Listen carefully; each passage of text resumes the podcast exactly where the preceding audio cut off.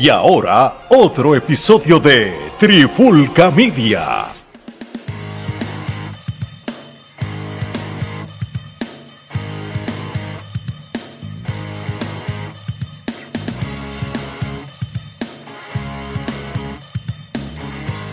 Oye, oye, oye, Alex Torres junto a Mari Geraldo de Trifulca Media y bienvenido a un nuevo episodio de la Trifulca Wrestling Podcast. Y en este episodio de hoy vamos a hacer la reseña del evento de NXT Halloween Havoc 2022. Este, nosotros acostumbramos muchos años cubrir todos los eventos de NXT hasta que de momento empezó a declinar el NXT como tal, la calidad, las luchas y hasta los mismos luchadores, pero yo creo que poquito a poco está volviendo todo a como Triple H lo dejó antes de irse y este evento estuvo muy bueno. Así que yo creo que merece hacer un recap. ¿Qué tú crees, Gordo? Estuvo sumamente interesante, un evento lleno de altas y bajas y de momentos diferentes a lo que nos tenía acostumbrado en los últimos dos o tres meses en NXT. Y ciertamente se nota que la mano de Shawn Michael y Triple H está envuelta en este evento.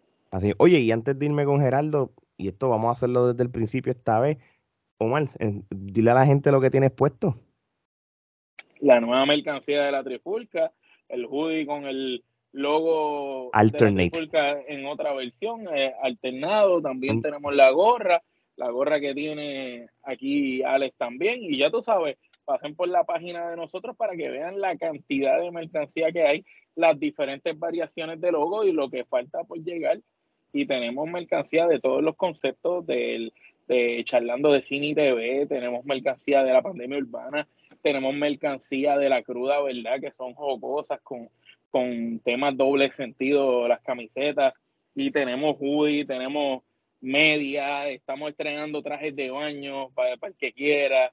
¿sabe? La Trifulca está produciendo de todo. Oye, usted busque lo que usted quiera. Ahora, los que viven en Estados Unidos, los hoodies para el frío, para los chamaquitos para la escuela, lo que sea. Y lo que ustedes vean que nosotros tenemos puesto y no aparece en la tienda, usted nos avisa y mandamos a hacer pedidos especiales. Así mismo. Oye, y a la gente que compre la mercancía, tómense foto y taguen a la Trifulca, que lo ponemos en las redes sociales allí como, como nuestro modelo. así los, los modelos de la Trifulca. Así mismo. Oye, Gerardo, volviendo entonces contigo este, una opinión este, introductoria antes de hablar de lleno. NXT volvió.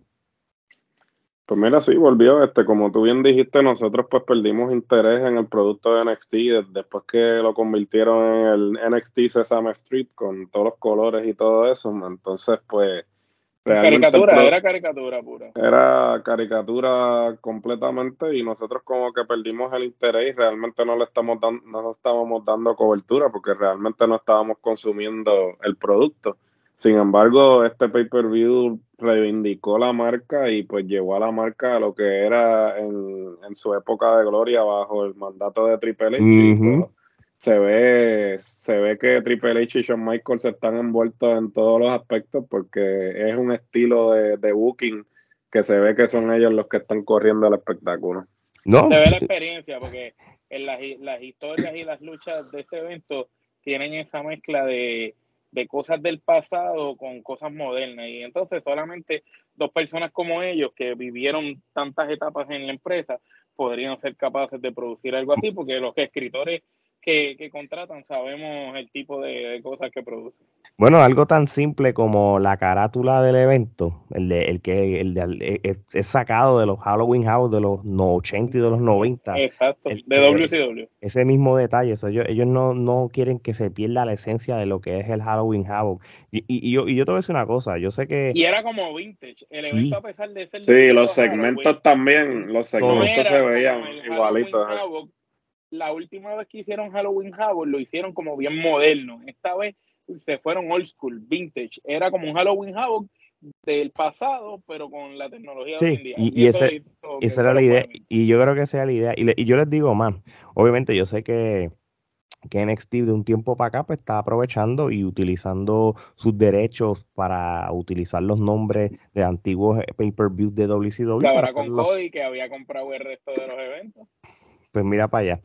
yo, a mí me gustaría, yo, yo siempre he dicho de que a, mí me hubiera gustado de que el Halloween Havoc fuera, aunque sea, aunque es una sola vez, un evento masivo de WWE como tal. Y, y yo creo que esto es un gran paso.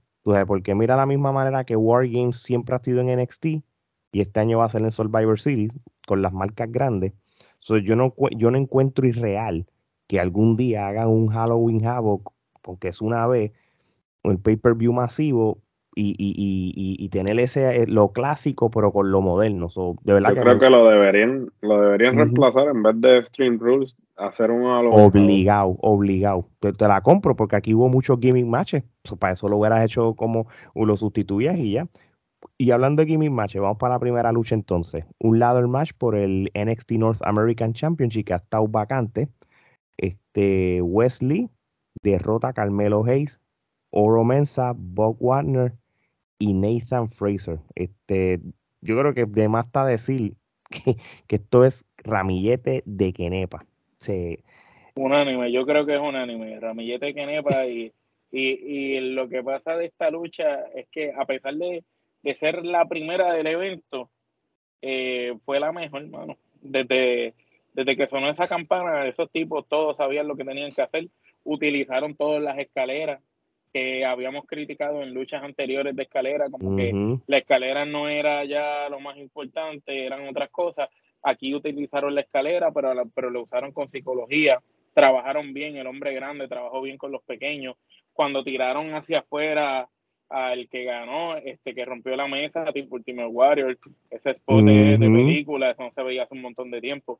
De verdad que estuvo muy buena la lucha, fue bien, fue bien un paso bien rápido la lucha y nunca tuvo como un bache que tú dijeras, ok, ahora están descansando. No, la lucha fue constante, constante y entretuvo un montón. Para mí fue una de las mejores luchas de escalera de los últimos tiempos. Y yo creo que Wesley se graduó, mano, como individual, porque él, él, él, él, siempre fue parte de los Rascals o, los del grupo que estaba antes allá en Impact Wrestling con, junto a Nash Carter, que como todo el mundo sabe, pues WWE pues, pues lo, le hizo el release cuando encontraron fotos del online haciendo este el saludo nazi este, con la, el bigote de Hitler todas esas cosas, todas las cosas sensitivas que, que, que, que, últimamente... Pues, que la acusaron de violencia doméstica también. Kimberly lo acusó de violencia doméstica. se pagó el tú sabes, eso realmente pues una vez Nash Carter se va, pues Wesley queda en el limbo en un momento dado, porque ellos rápido que entraron como Rascal en NXT, ellos rápido ganan los campeonatos mundiales en parejas de NXT. Y de momento Wesley queda como que como que donde, un limbo, como acabo de repetir. Y yo creo que él se, por, por fin, desde que se fue de Impact Wrestling, podemos decir que, que, que, se fue de la sombra de Nash Carter, se fue de la sombra del mismo Trey Miguel, aunque esté en Impact. Como que por fin tú, tú ves como que, coño, este hombre individualmente la tiene. Y no es por nada Carmelo Hayes, sendo caballo. O sea, realmente, si hay alguien que, digo, yo no sé la mentalidad de Triple H y, y, Shawn Michael en cuestión de, de, esto, de que si todavía NXT desarrolla y lo van a subir, lo bajar del roster, pero si todavía están con esa mentalidad, yo creo que, que este hombre, este Carmelo Hayes, tiene todos para estarle en Raw SmackDown, no tiene nada que envidiarlo a un mejor que el campeón de ellos. Obligado. El, tipo es dinero, el tipo definitivamente, este, y obvio que ellos saben lo que tienen, porque no le estarían dando el papel estelar que le están dando. O sea, es un tipo que, tiene todo. o sea, lo protegen mucho. O sea, lo protegen. El tipo, obviamente, no fue el que plancharon. Este, y, obviamente. Los ángulos que la cámara eran ángulos favoreciéndolo. Claro, y el tipo tiene todo lo necesario para llegar al main roster y, ser exitoso, y ellos saben lo que tienen. ¿sabe? Shawn Michael obviamente tiene unas personas en específico que está trabajando, entre ellos Wesley, este, el mismo este Carmelo, también este gente que ha traído de vuelta a Apolo, pues lo, como hablaremos más adelante, eh, lo, lo, están trabajando mucho. ellos tienen unas personas en específico que ellos ven como diamantes en bruto y esos son los que le están dando el enfoque, a diferencia de antes de ellos entrar al booking, que le estaban dando enfoque a un montón de bultos que simplemente eran grandes y no tenían nada de personalidad. Ahora tú te das cuenta a quién le están dando el empuje. Este, sin embargo, para entrar entonces a mi comentario sobre la lucha como tal. Claro. Este, hablando de hombres grandes, eh, Von Wagner, a pesar de, ser un hombre grande, fue un buen complemento en esta lucha, porque a, pesar de que es un hombre grande, es un tipo dinámico, no se ve como, como un bulto, el tipo se mueve, ¿sabe? Eh, está, lo, supieron integrar bien en la lucha, porque siempre... Es que los, otros, los otros que estaban fueron el complemento perfecto para no, para no, no ponerlo en una posición que luciera mal.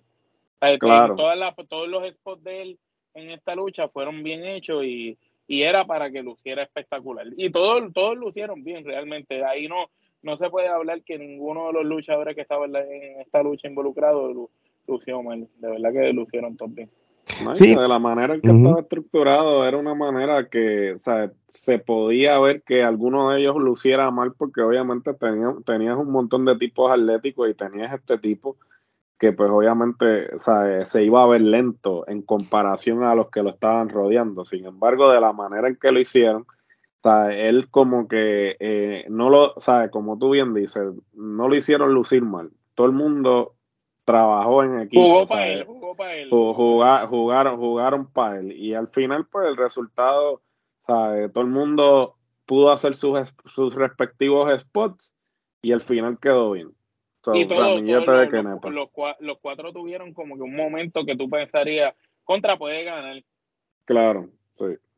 Y, déjame decirte una cosa, eh, Von Wagner es un luchador de, de segunda generación. Este, su papá él, fue un, luchador reconocido en lo que fue los territorios del norte, lo que es el, la AWA, también estuvo en WCW, WWF, Wayne Bloom. Este, fue de estos luchadores que, que aunque no es que era una superestrella que, que, que, que, ganó múltiples campeonatos y muchas cosas, fueron de estos luchadores que, como nosotros hablamos, los Dolph de la vida, los Baron Corbin, que son este obreros de, del, de, de, de, la industria. y, del Exacto, y, fue una persona súper, súper respetada, tú sabes, este, para más o menos para el 89, el papá de Von Warner fue hasta el Rookie of the Year de la PWI y todo, y ha estado rankeado en los top 500, en los 90 bajos, y eso sé que por lo menos él no es este típico luchador nato de WWE NXT que que lo sacaron. Es alguien que viene de. Es un modelito. De, eh, eh, exactamente. A pesar que él jugó college football, obviamente, como casi todos los luchadores que hay ahora mismo en la WWE, este, pero sí tiene ese bagaje. Sé que por, y tú lo notas. ¿Sabes por qué lo notas? Porque lucha como un luchador de los 80 y de los 90. Si tú lo ves, el Von Wagner tiene. Tiene, el estilo de Magnum PA. Mira para allá. yo creo que lo dijiste todo. Tiene, tiene, tiene como que el el flow de Magnum PA en las movidas, mira la cámara, tú sabes, se vive el personaje. Él sabe lo que hace. Luce, bien, no, no parece un novato al lado de, los demás. De acuerdo contigo, de acuerdo contigo. So, nada, este, creo que fue una buena lucha, como ustedes dos dijeron. Creo que eh, fue una buena coordinación de todos ellos, buenos movimientos, superó un salón. Ahora hay un problema con esta lucha. Puso ya la vara aquí. Sí. Empezando. Eh, eh, ese, fue, esta lucha yo la hubiera puesto a mitad de evento, porque es que ya la pusiste aquí. pero es que WWE tiene esa costumbre muchas veces que este tipo de campeonatos tú abres el show y eso, porque yo creo que el North American siempre lo ponen a abrir el show cuando, cuando era, cuando siempre era relevante. Cuando, un ejemplo, cuando Dijakovic peleaba con, con Lee, que siempre abrían el show con, con cuando era una lucha. O, Roderick Strong, cuando te, lo tenía también. Que yo creo que ellos mantienen eso. So, de verdad que muy, muy tremenda lucha. Y, y, detrás de esa lucha, ya entonces la responsabilidad y la presión que viene de ahora en adelante es mucha. Por ejemplo, este Apolo Cruz este, luchó contra Grayson Waller, que fue una de estas luchas que tú cogías el, el spin, el wheel de la, la ruleta esa de, de, los gimmicks. De los gimmicks. Entonces salió que fue un casket match. Y bueno, para la sorpresa de muchos. Que te digo algo. Eh, el, el, al principio, cuando tú ves que es un casket match, tú dices, eh, pero es que ninguno de los dos luchadores es como que oscuro y como que pega con este tipo de gimmick de la lucha. Como que el gimmick quizás no, no le hace sentido. Pero cuando tú ves la lucha como la llevaron a cabo, en especial Apolo, que lució como todo un veterano en esa lucha, eh, la manera en que la ejecutaron, pues me vendió el, el casket match, tú sabes. Lo pude, lo pude comprar. Yo lo veo, yo lo vi como un luchador típico, como mm. Porque ahí tú esperas tipos así que parezcan como Manka y como claro. Undertaker. Y, pero, pero por lo menos, si hay algo que ambos hicieron fue rendirle tributo y honor a, al casket match como tal, en cuestión de cosas de los creadores los elementos del Undertaker, este, de Kane, lo, lo, de Kane los efectos de, de, que de momento se apagan las luces, todo eso de verdad que, que, que fue como Hasta una... de Mick Foley hicieron cosas. Por eso yo veo que esto fue una lucha que dos personas jóvenes, por decirlo así, no tanto Apolo Cruz, pero como quiera, este, le, rinden honor a, todos estos elementos. Y la lucha Esta es la mejor vez que yo he visto que han utilizado a Apolo. Me atrevo a decir. Es de las mejores veces que han utilizado a Apolo desde que está en WWE. Y yo creo que es que lo que pasa es que yo creo que a, Apolo, vamos, vamos a quitar lo que es el, el carisma, el micrófono, y otras no, no, no, no. Si vamos a hablar, esa parte no existe. Si habla, si hablamos, la mano. si hablamos de, no, si hablamos de super, de él como atleta y como luchador, pues buenísimo. Él es, él es un Booker T como luchador, pero en la parte de carisma, pues, mano. No, no, llega, no, no llega ni, ni, a, ni a Caracholi. Así mismo es. Gerald, ¿tiene alguna opinión de esta lucha? Pues mira, una lucha eh, muy buena. Apolo y el chamaco este que no es santo de mi devoción, obviamente Apolo lo hizo lucir muy bien. Este, no entendí, no había presupuesto para un féretro, un sarcófago un poco más grande, porque de momento entendí que era como un mini sarcófago en comparación a los que nos tienen acostumbrados. Parece que lo hicieron para ellos, como los dos son. Sí, pare... no me imagino. El, segundo que el segundo que trajeron, este, eh, este fue un poquito más grande, eh, pero. Parece que se dieron cuenta y dijeron mira, lleva el otro. Sí, eh, mi observación en cuanto al sarcófago fue esa. Este, la lucha eh, fue bastante rápida. no fue una lucha tediosa, porque usualmente este tipo de lucha gimmick pues tienden a que quizás extenderla más tiempo de lo que tiene. Y obviamente viniendo después de la lucha de escaleras, como que era bien difícil tú mantener esa intensidad, ¿no? Sin embargo, pues eh, no fue que fue obviamente al mismo nivel que la primera, pero pudo mantener por lo menos un poco al público envuelto en lo que era la cartelera. Este, el público estaba como que sobre emocionado porque pues estaban diciendo holy shit hasta para spots que realmente no merecían un holy shit, estaban como que un poco este, emocionados, pero esa, esa es mi opinión. Para mí la lucha es de, de tres quenepas. Este, el público una lucha de tres quenepas. Reaccionó, como si fueran cinco, pero es una lucha, el, de, tres el, lucha de tres quenepas. El ambiente de, el ambiente de NXT es como el de AEW. Este, tú vas una lucha, tú ves un dark match de AEW y la gente va a gritar como si fuera el main event. Y lo digo porque yo lo he vivido. NXT es lo mismo. El público de NXT, el público de AEW es bien similar es esta gente indie que, que, que como que aprecian la lucha libre y ya. Yo sé, cualquier movimiento. E, e, eso es la percepción que, que, que, te da cuando tú ves un evento de NXT. Y, sí, sí, como que, pues, no sé, a menos que, que, y esto puede pasar. Tú no sabes cuánta gente en el público son undercover y empiezan a decir las cosas para activar el público, porque hello. También, también. No, también, definitivo. también porque yo, yo he ido y te dicen, mira, cuando la cámara pase ahorita, todo el mundo diga esto, pan. Viene un, un, alguien, qué sé yo, que doble le digo, mira, ve, ve, para allá, ponte esta camisa y empieza a gritar esto.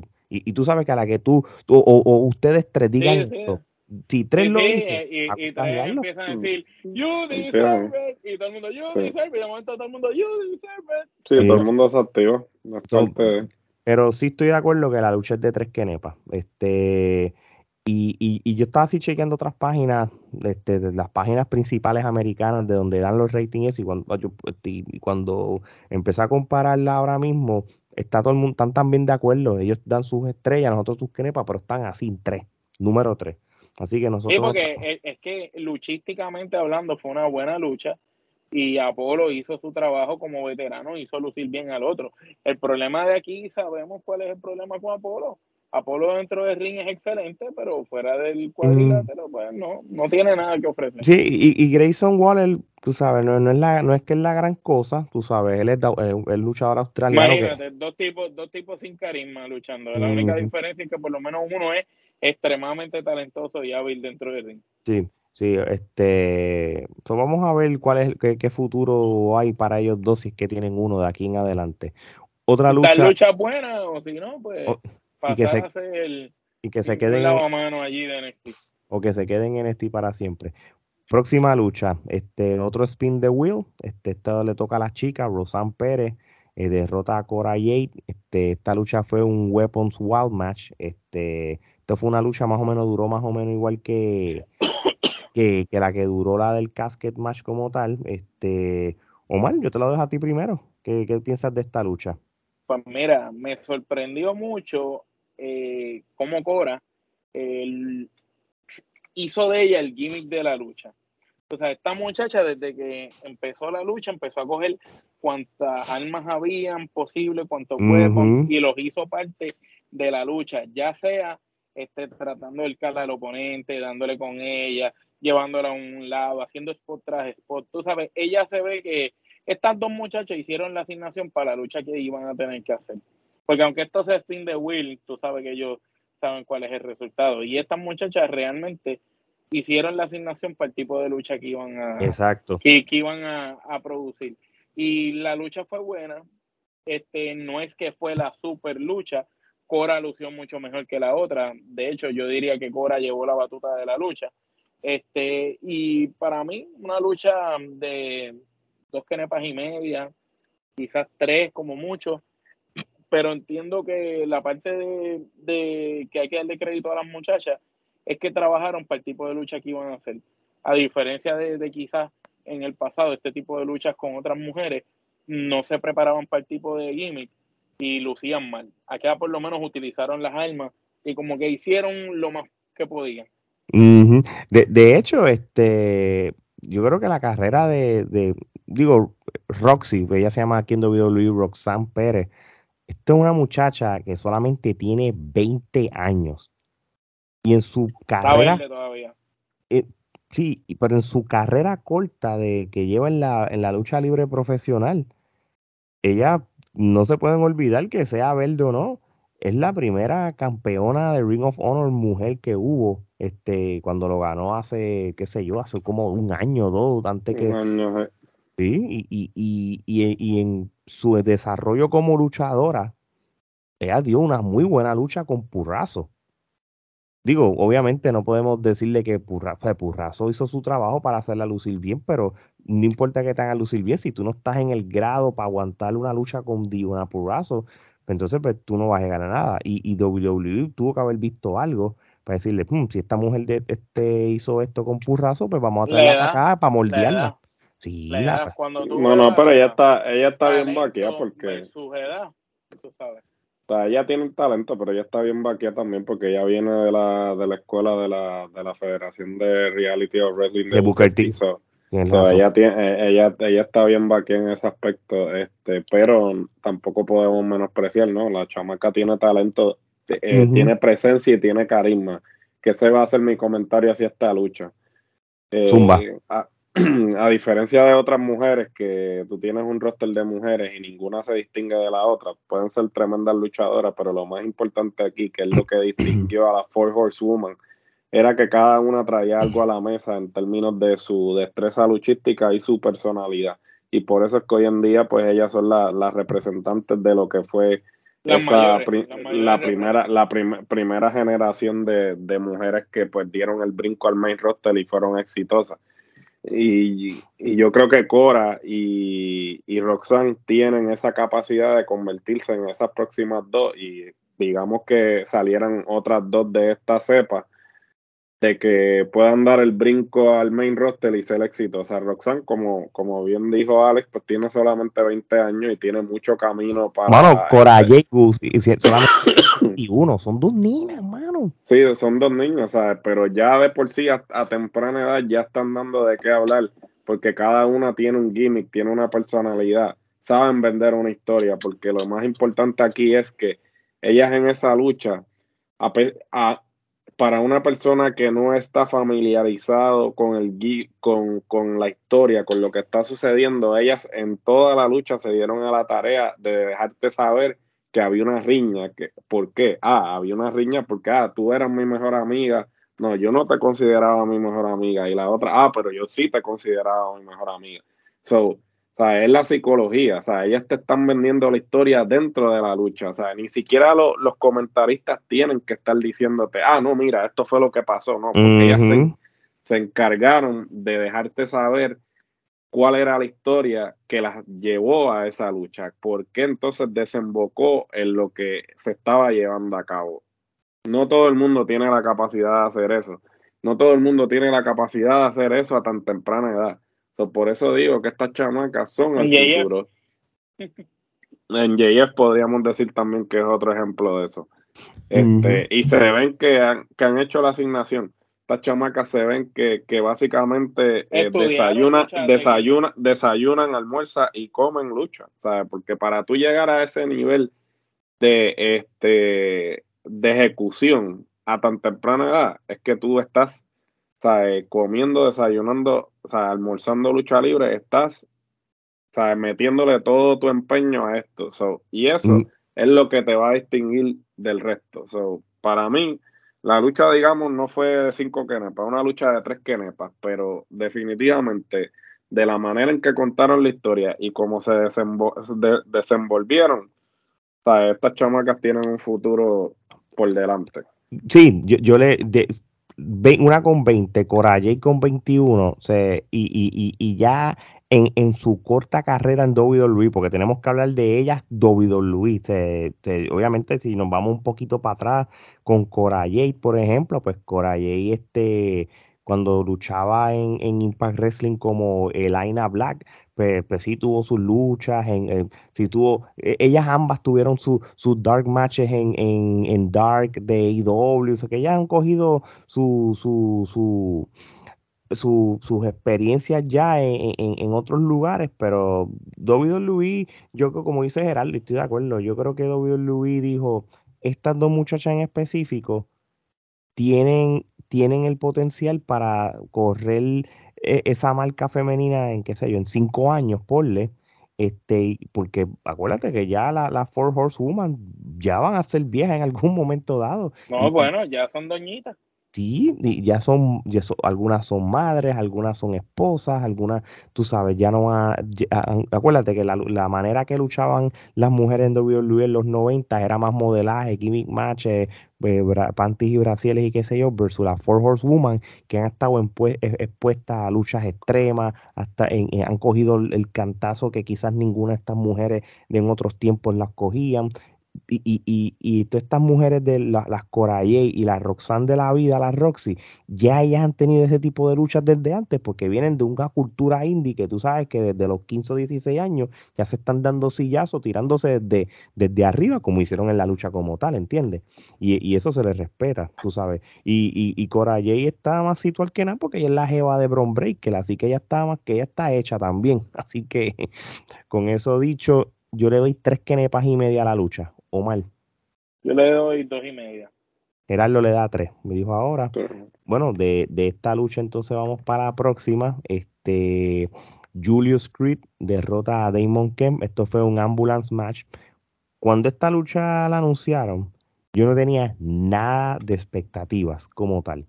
Yo dije, pues, este, es como, y yo estoy bien de acuerdo con Omar una vez tú ves la primera lucha, dije, esto está bien complicado que el evento como tal este, realmente vaya a ser bueno, pero para las sorpresas de muchos, creo que esto fue una excelente lucha como tal, ¿entiendes? una, una lucha de ambulancia no tiene nada diferente a un casket match, lo único que en vez de meterle un ataúd, pues lo tienes que meter una ambulancia, vamos, vamos a ser realistas, pero creo que con la ambulancia puedes hacer un poquito más. Y, me gusta eso de que están back and forth entre yendo al ring, tratando de ir a la ambulancia, este, buscando lo que te encuentres de camino, lo utilizas a tu favor o en contra. Yo creo que esos tipos de elementos a, mí me gustan en, este tipo de luchas de ambulancia. Y así mismo lo he visto yo en el pasado cuando WWE lo utilizaba. Yo creo que la última vez fue Randy Orton con Drew McIntyre, ¿verdad? ah, es verdad, es verdad. Sí, sí. Orton siempre coge todas estas luchas. Orton le encanta Sí, pero yo te voy a decir una cosa, este, mm, a mí me, viendo esta lucha, porque como yo estaba medio apartado de lo que es NXT, me gustó mucho el Damon Kemp ese como lucha, lucha brutal.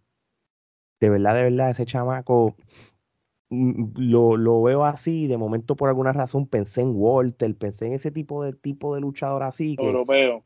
Europeo, obviamente, y, y de verdad que, que, que es bueno, y, y, no, y, yo no menosprecio tampoco a, a, Julius Creed. Obviamente, Julius Creed es como un de este tipo de luchadores que, que se quieren inclinar a un Bobby Lashley o a un Big E, ese, ese tipo de línea de luchador, pero realmente muy buena lucha. Creo que me gustaron cómo utilizaron los elementos. Gerardo. Pues mira, este, esta lucha a mí me pareció un poquito más larga de lo que tenía que hacer. Este, a pesar de que era un gimmick match y obviamente había que darle su tiempo, yo pienso que duró un poco más de lo que debió haber durado. Eh, eh, yo la encontré un poco tediosa por momentos.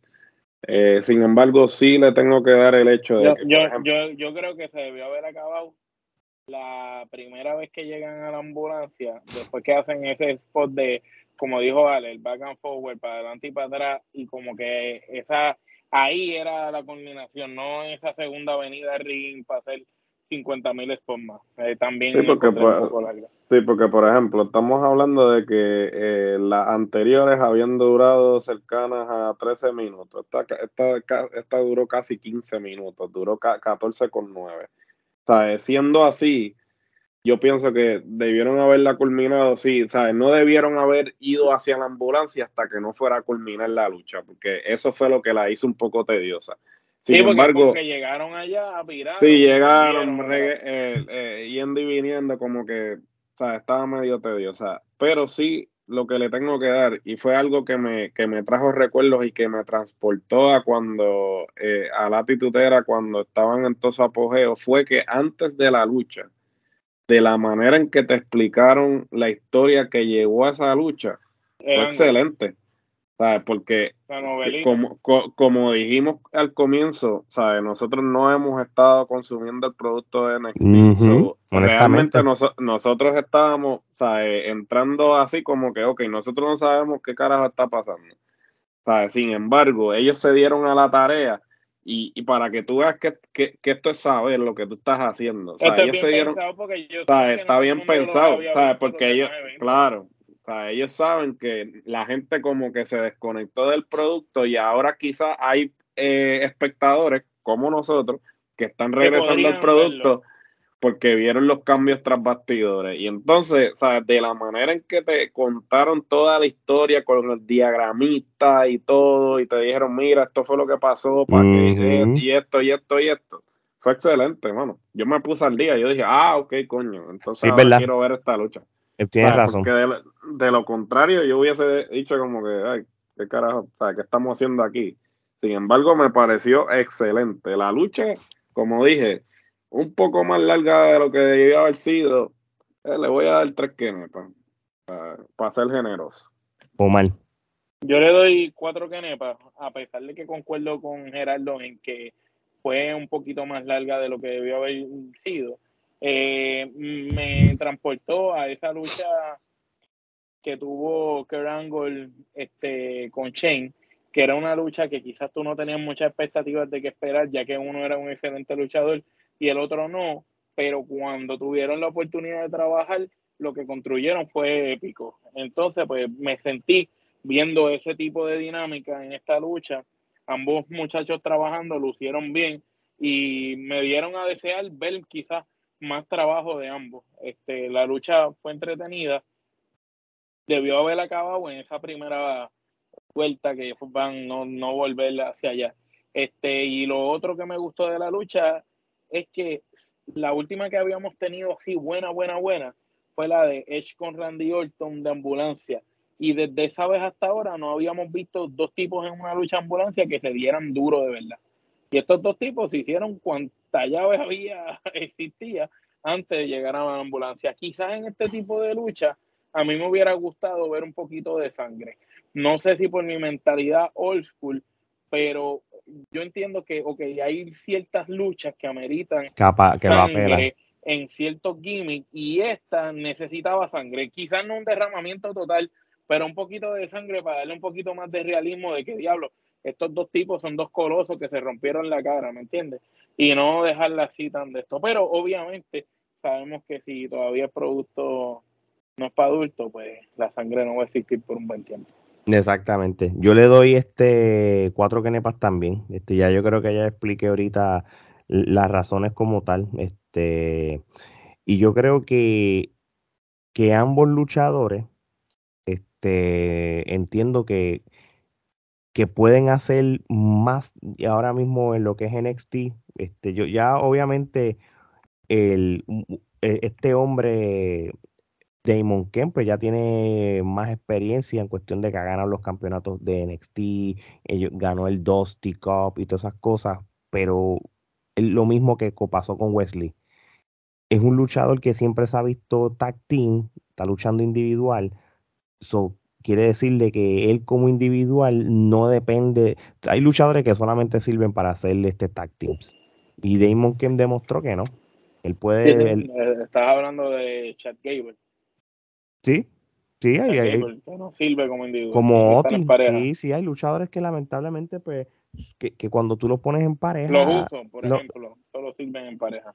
Sí, por más que trataron de hacer el experimento de, de uno de los usos contra luchando individual, aunque lució bien, como que no te convence, como que le falta ese otro elemento. Es como ya, como los New Day, ya tú los New Day están tanto tiempo juntos que cuando tú los ves individuales, como que ya tú, como que tú los necesitas juntos porque como que individuales como... Sin embargo, eh, las parejas que son de verdad buenas, tú los ves individuales, por ejemplo, Carl Anderson, tú lo ves solo, luce bien, FTR, ambos lucen espectacular solo. Tú sabes, el mismo Butcher and The Blade lucen bien. Los tú tienes toda la razón.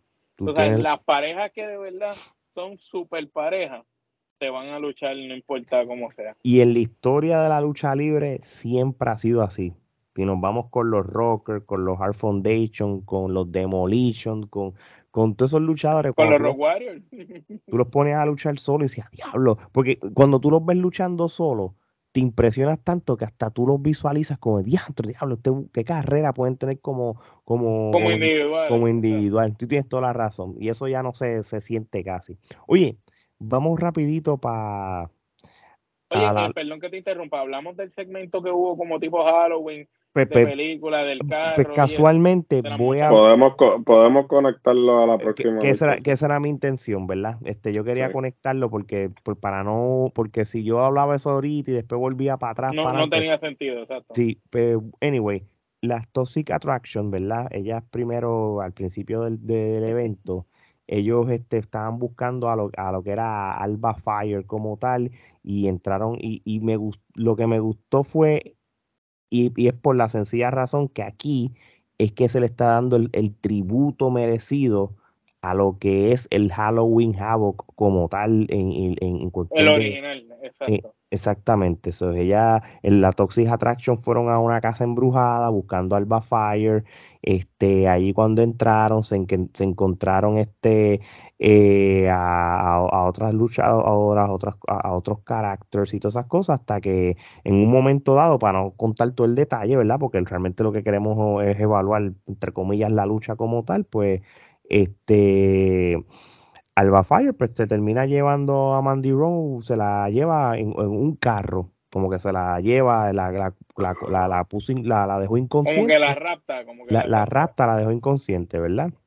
Anyway, entonces si volvemos entonces para... Pero déjame hacer un comentario rápido de esa parte cinematográfica.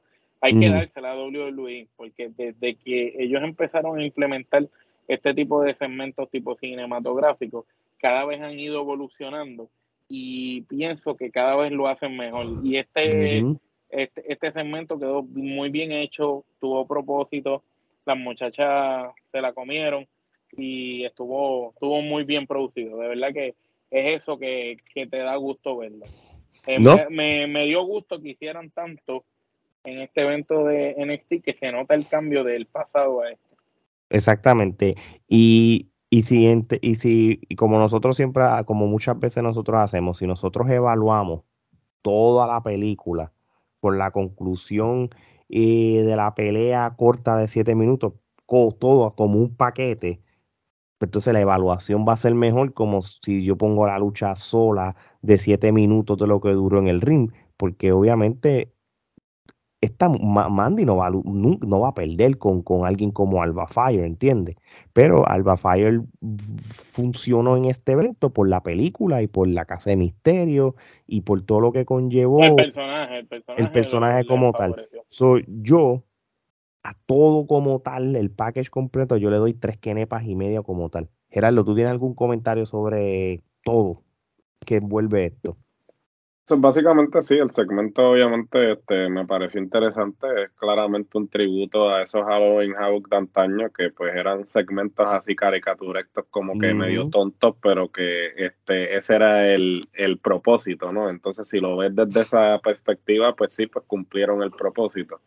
Entonces, en cuanto a la lucha, pues la lucha fue una lucha que no fue mucho, fueron siete minutos nada más. Este, sabemos que pues Mandy Rose está en un punto en que ya no hay ningún oponente lo suficientemente creíble para eh, derrotarla, entonces esto va a causar un problema eventualmente porque entonces cuando le tienen que traer le tienen que traer sí, le tienen que traer a alguien que realmente tú puedas decir, ok, este, esta le puede ganar, porque de lo contrario va a perder credibilidad y eso entonces va a, lastimar el personaje a largo plazo.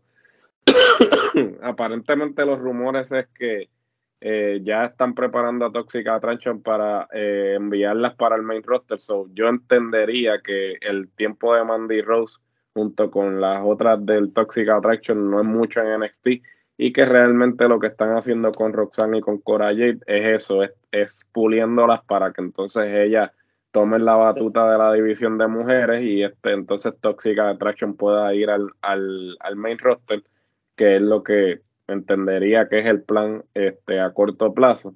Eh, sin embargo, pues la lucha no fue la gran cosa. Este, realmente era una lucha que tú sabías que Mandy no iba a perder.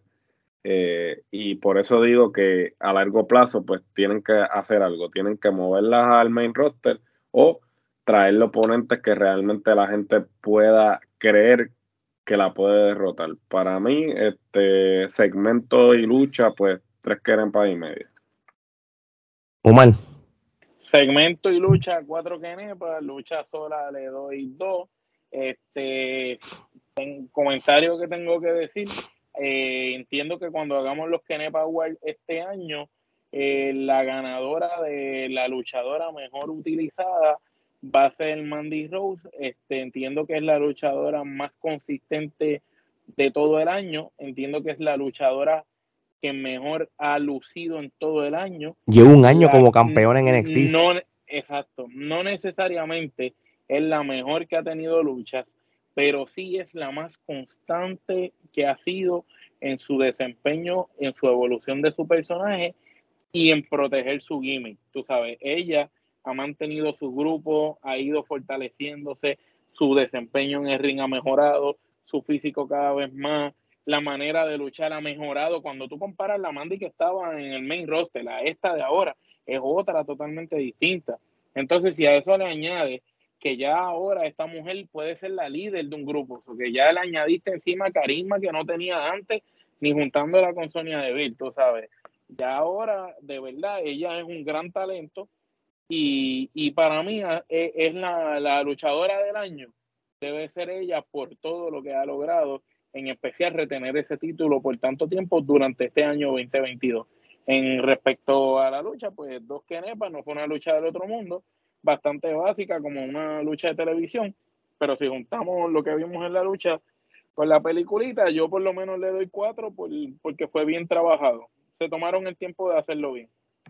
Sí, yo creo que, que Mandy, el, el, el, repackaging que le hicieron a ella, el enviarla a NXT, quizás al principio uno no lo entiende por qué, en cuestión de que como que eh, quizás el principio del final de ella, pero lo que hicieron fue súper inteligente y ahora mismo cuando vuelva a Raw ella SmackDown. Le pasó lo mismo que a Finn Balor.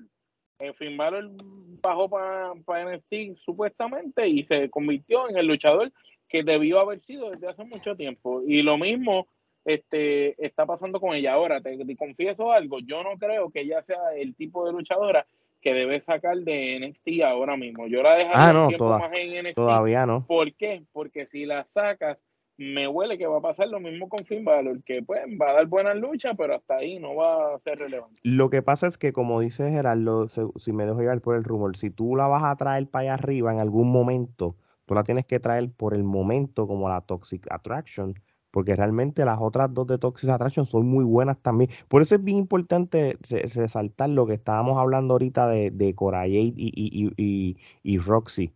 Este, ellas dos junto Toxic Attraction, ¿verdad? Mandy ya tiene 32 años, ella ya lleva en la WWE como 8 años, porque esta mujer vino de Tofinov, vino de NXT en el 2015 y todo, o sea, realmente... Pero está en su, está en su momento. Pero, es, pero ahora mismo ese personaje que ella tiene y ese grupo, realmente para mí Mandy Rose se ve hasta dominante. Ahora mismo si yo, yo, yo, si tú coges las mejores cinco luchadoras que tiene WWE ahora mismo, Mandy Rose está ahí.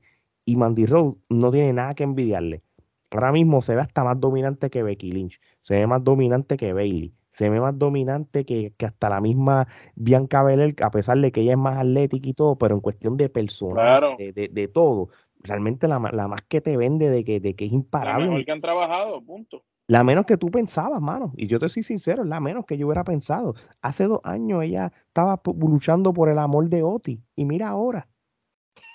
Como que el cambio ha sido grande tú sabes, de que a todo, no, no, todo el mundo que vuelva, que viren para atrás en NXT va a funcionar, porque yo no pienso lo mismo de Apolo, pero sí lo puedo pensar de Mandy. Pero te, pero te confieso algo, pues el lugar para Apolo es NXT. pero no para que regrese. pero él jamás debe regresar porque él no es ese tipo con carisma. Pero Mandy va a llegar un momento que va a dominar tanto que, que, que ella va a necesitar, e, ella, si, si, si Alice Morgan le dieron un campeonato grande. A Mandy se lo pueden dar. Lo que pasa es que ahora mismo no hay espacio, yo entiendo, para Mandy. No, ahora mismo no. Ahora mismo hay muchos luchadores. No hay espacio porque hay demasiada luchadora eh, relleno. Y, y ahora mismo ya no tendría espacio ahí. Y, y, eso es un problema que ahora mismo Luis va a tener en, los en el próximo año. Realmente, por eso es que Triple H no se puede dar el lujo de estar trayendo a cuanto a gente libre, estilo Tony Khan, tú sabes, por más bueno que es, como lo hablamos en otro episodio, por este, por más que tú vengas y tengas un Malacay que es buenísimo, un Miro o, un Body Murphy, Andrade. Andrade, ahora mismo no hay nadie que. Ninguno hace falta. Porque no hay espacio, no, no, no, no caben. Tú sabes el mismo Bray Wyatt y ahora mismo tú dices qué voy a hacer con él, aunque lo están llevando de una manera diferente. Que no es que Bray Wyatt no tiene ni que luchar. Eh, por el momento no, no hace tú falta. lo pongas en televisión hacer promos y cosas, ya. Así mismo es. vamos a ver. Vamos para el main event rapidito. Este, el main event, este, Braun Breaker, este, derrota a Dragunov y a, y a Yo le diría Lord Dragunov de ahora en adelante. y a JD McDonough, este, esto fue una lucha, coño, está así que ¿De, ¿De dónde son esos nombres, mano? ¿Qué, qué es esos nombres? Yo, yo, yo pensé que estaba viendo Welcome to America con los nombres. no, no, imagínate, JD McDonough es de, de Irlanda. Este. ¿Qué es eso? Este dra, Qué nombre tan, tan, tan catchy. Que cabe, que cabe destacar que, que yo, que mira si yo estaba tan desconectado del producto que yo veo a, al tipo salir y yo vengo y digo, ¿qué carajo de nombre es ese? Y cuando me pongo a investigar es que cuando lo trajeron este nuevamente en NXT le cambiaron el nombre porque él era Jordan Devlin. que de toda la vida lo habían conocido como Devlin. Que todo el mundo lo conoce a, ese nombre. A JD McDonald, que, que, que, me parece que eso fue idea de Vince o idea de Bruce Pritchard, porque esos son este apellidos y, y mierda y nombres que ellos solamente se inventarían, porque como obviamente es irlandés, pues hay que ponerle un nombre bien estereotipado, ridículo, ¿sabes? ridículo. ridículo, ¿sabes? No sé, pero whatever. So, Omar, ¿qué piensas de esta lucha? Pues, mano, yo pienso que Lord Dragunov, y le voy a decir de ahora en adelante Lord Dragunov, porque pienso que cogió aquí y se los puso a los dos. Eh, Jordan Devlin, porque es mejor decirle así, ya sabíamos lo que él daba, porque lo hemos visto luchar antes y es un gran luchador. Pero Dragunov cogió la lucha y se la puso aquí en los hombros y subió como un cohete hasta allá arriba y despegó tan alto que no importara la porquería que hicieran los otros dos, ya él había subido esa barra arriba y la lucha iba a ser buena.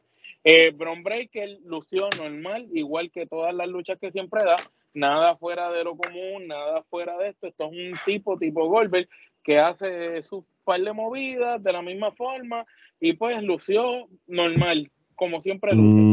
Los otros dos lucieron mucho mejor, pero ciertamente aquí Dragunov fue el que se robó el show y yo entiendo que aunque perdió Dragunov, debería de, de, retar quizás por ese título otra vez y me parece que deberían de, dárselo porque Dragunov quizás tiene algo que le hace falta a ese campeonato y es un poquito más de credibilidad. No creo que en las manos de Bron Breaker, porque cuando tú tienes un luchador que gana la lucha y se vio inferior que los otros, hay problema. Si el campeón retuvo el campeonato y reteniendo el campeonato se vio inferior que los otros dos contrincantes, hay un problema. De hecho, el final se ve soso. no, pues, el final se ve súper. Tú, tú decías, ¿pero qué pasa aquí? Yo hubiera esperado cualquier otra cosa. Yo pensé que es que se iba a meter a alguien o algo, el árbitro iba a cambiar la decisión, pero pues. Pero ciertamente, eh, eh, si evalúo lo que te dije, el desempeño de Lord Dragunov y todo lo que hizo, mano, esta lucha yo le doy cuatro canepas y media. A mí me, me gustó mucho el trabajo de, de Dragunov. Pues mira, este, yo creo que Bron Breaker usó inferior. Este, y al tú verlo lucir inferior y tú ves que Dragunov este, fue el, más que resaltó, aquí es que tú ves por fin cuando quizás mucha gente, quizás como mal dice, este hombre pues lo quieren elevar a, cojones, tú sabes. Y esta fue una Por eso me, que mi molestia con él, ustedes lo quieren, pero yo todavía no lo compro. Digo, yo realmente a mí me gusta, pero no es que soy fan de él. Pero, después de esta lucha, ¿tú crees que este tipo parece un tipo, un campeón mundial de, una marca? Lo, que pasa es que con esta lucha es que tú ves que Bron Breaker es un luchador para que para que esté a la par con luchadores del mismo físico, ese prototipo de luchador. Grande, fuerte. Acuérdate que hay campeones que pueden marchar con cualquier luchador, sea aéreo, sea strong style, sea técnico. Dragon, ejemplo. Bron Breaker te, te la hace lucir bien cuando son luchadores de su mismo tipo o luchadores que son obreros como Dolph Ziggler, como ustedes lo han visto en el pasado y todo. Realmente el eh, Dragunov está en un nivel exageradamente alto en la lucha, a pesar de, ojo, que cuando ellos dos lucharon en el World Collision, ahí tú notas que Dragunov lo elevó, pero súper bien. Pero realmente en esta, como que, hmm, así que no, por eso es que esta lucha como tal, yo le doy cuatro kenepas. Yo le doy cuatro kenepas porque el final fue demasiado soso. Y, y, y, aquí, entonces ahí es que por primera vez yo puedo decir, un Bron Breaker todavía le falta. Si Bron Breaker tú lo vas a subir a Raw SmackDown, como si fuera la, el, el, el best, el new, como el big thing, como le llaman. No, mano, no. Va, va, va, va a lucir, va a lucir mal. Va a soquear, va a soquear. Va a soquear hoy, hoy en, en, octubre del 2022. Pero a lo mejor el año que viene es, el mejor. ¿Quién sabe? ¿Y tú sabes cómo pueden cambiar esa perspectiva? Haciendo como hicieron con Roman Reigns cuando era rookie, cuando lo metan a Royal Rumble, que salga en Royal Rumble, que saque como 20 o 30 personas y haga unos buenos números y la gente lo ve y eso cambia la perspectiva. No gana el Royal Rumble, pero por lo menos dicen, fue uno de los más que sacó, o duró tanto en el eh, eh, A eso es lo que te iba a decir. Tú no necesariamente es que tú tienes que hacer lo que hizo Bianca Belair cuando estaba en NXT, que estuvo desde el principio y se vio como sobreviviente imponente contra los otros luchadores para que se gane el respeto, ¿entiendes? vamos a ver, va a ser bien interesante lo que van a hacer con él, pero si estoy de acuerdo con algo, es que yo creo que es hora que Dragon obtenga ese campeonato. Y, y Bron Breaker, pues, no sé. O, o, tengan una trilogía, tú sabes, que, que quizás Dragon se lo gane y después se lo gane Bron Breaker por sí. Porque, porque, porque, él no es Walter. Cabrón, Dragon cogió a Walter y dio clásico con Walter. Claro, claro. Pero, pero, eh, pero Bron Breaker está en la misma situación que está Mandy, Mandy Road. Tú no lo puedes subir para allá porque es que necesitamos todavía esos luchadores en NXT. Sí. Todavía. Gerardo. Pues mira, yo difiero, ¿por qué? Porque a pesar de que no lució wow, o sea, el luchador, es un poco difícil tú tener una triple amenaza con tres luchadores que son totalmente diferentes el uno al otro. O sea, tienes un débil. Uno europeo, uno aéreo. tienes uno aéreo, tienes uno que es llaveo técnico y tienes el otro que es un, que, que es un bruto, que es un bruto, ¿sabes? Entonces el tú poder manejar esos tres estilos de lucha es un poco difícil. Sin embargo, de la manera en que estructuraron la lucha, si tú te das cuenta, los tres no estuvieron luchando el uno contra el otro. Siempre estuvo uno. Siempre hubieron dos. siempre hubo dos y el otro, el otro nunca estuvo envuelto. ¿Cuándo vimos eso en WWE? Benoit, Triple H, ¿quién era el otro? John Michael.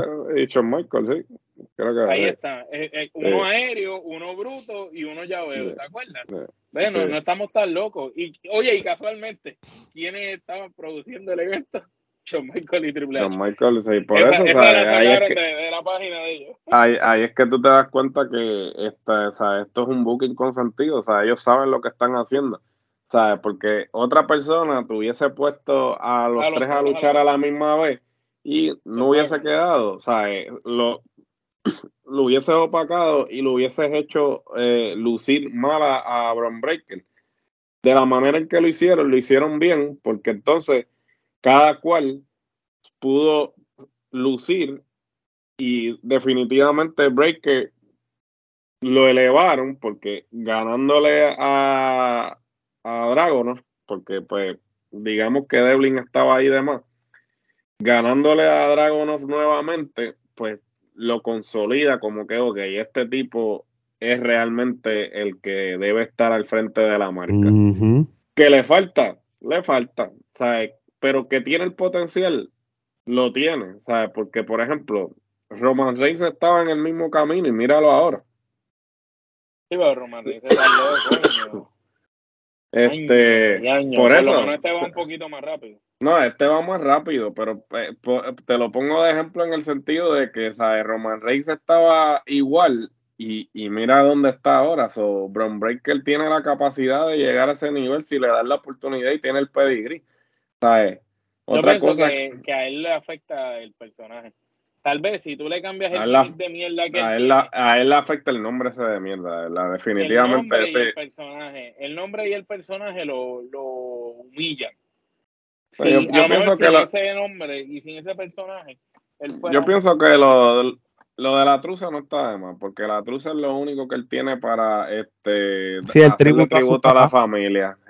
Sin embargo, no, la truza, sino el tipo de personaje que soy el super fuerte, eh, buenachón, el superhéroe. Eh, está, está está trillado definitivo, pero es algo que realmente vende en el sentido de que ellos quieren, eh, eh, eso es lo que ellos buscan del babyface, el babyface, el superhéroe, el bonachón, el que te vende mercancía, y eventualmente pues ellos se darán cuenta que eso no es lo que todo el mundo consume.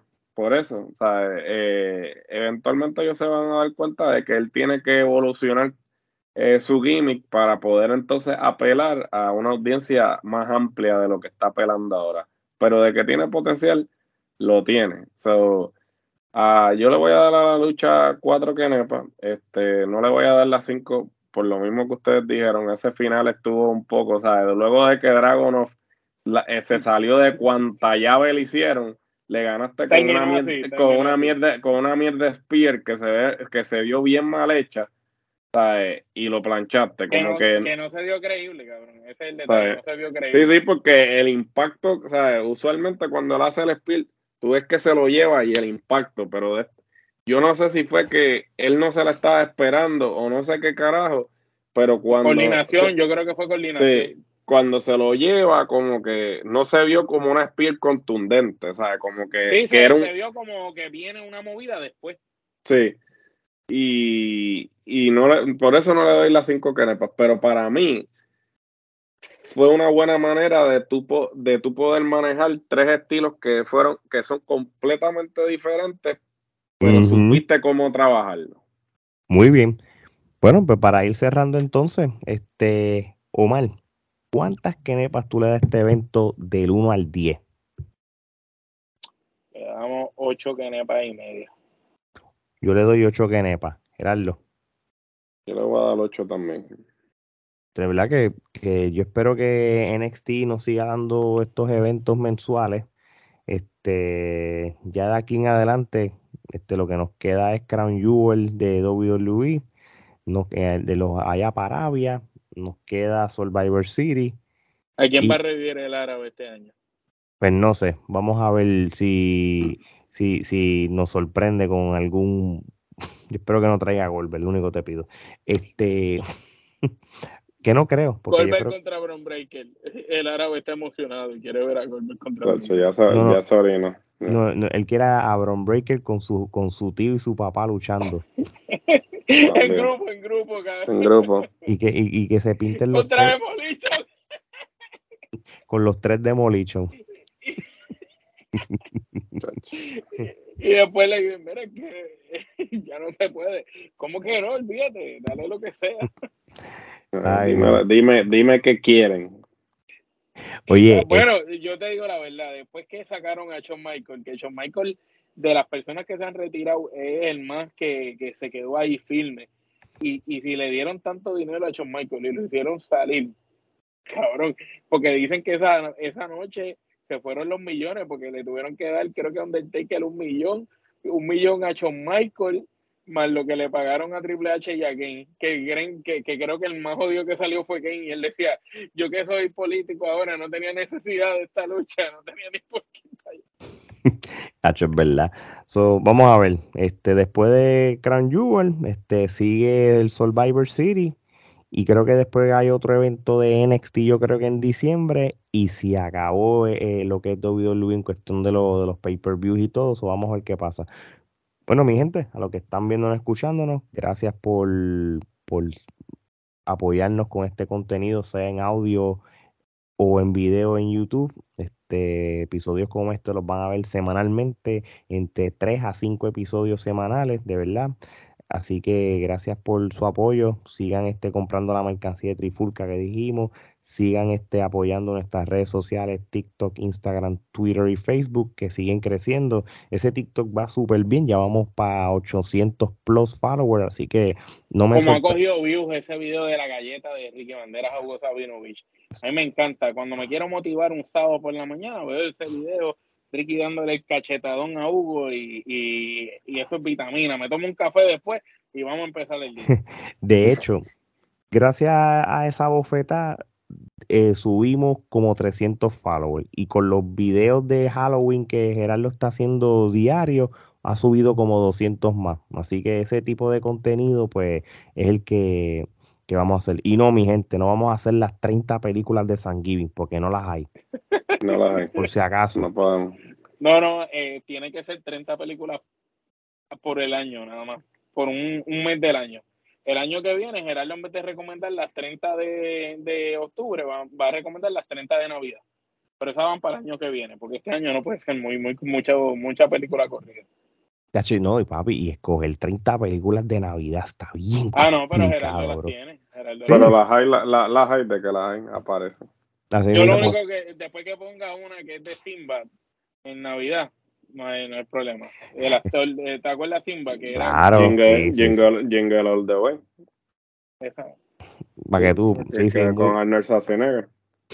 Bueno, mi Sí. gente, con esto dicho, yo creo que esto es todo por hoy. Este, gracias por sintonizarnos, como siempre digo. Gracias a todos los países que nos escuchan, los diferentes países de Latinoamérica y a los que nos están viendo en YouTube. Sigan con, con este contenido, denle a la campanita, denle subscribe y lo demás es historia. Así que de parte de Alex, Gerardo y Omar, esto es hasta la próxima.